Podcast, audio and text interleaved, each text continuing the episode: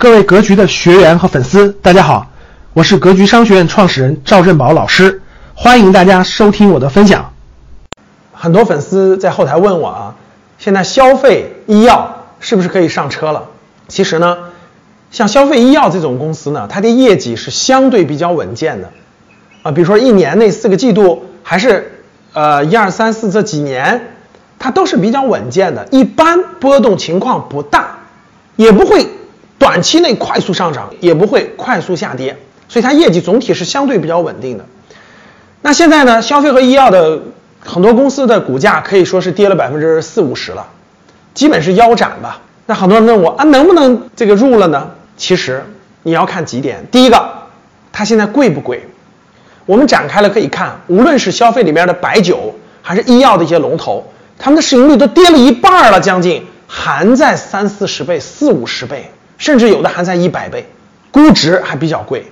第二点，那最近刚刚发布的啊，社会消费品零售总额增长率明显有大幅的下滑。这个数据反映了什么呢？反映了现在社会上，第一个，八月份受疫情反复的影响啊，很多地方管控，对吧？商家很多没法做生意，老百姓的消费也受到了很大的影响，所以消费数据下滑。第二个就是呢。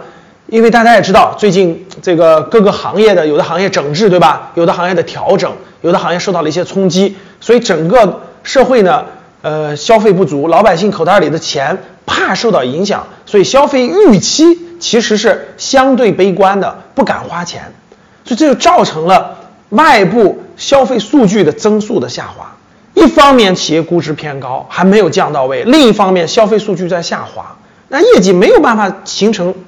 非常好的增长，那它怎么可能上涨呢？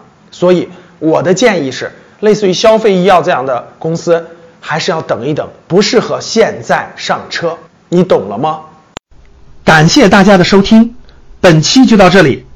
想互动交流学习，请加微信：三幺幺七五幺五八二九，三幺幺七五幺五八二九，欢迎大家订阅收藏。咱们下期再见。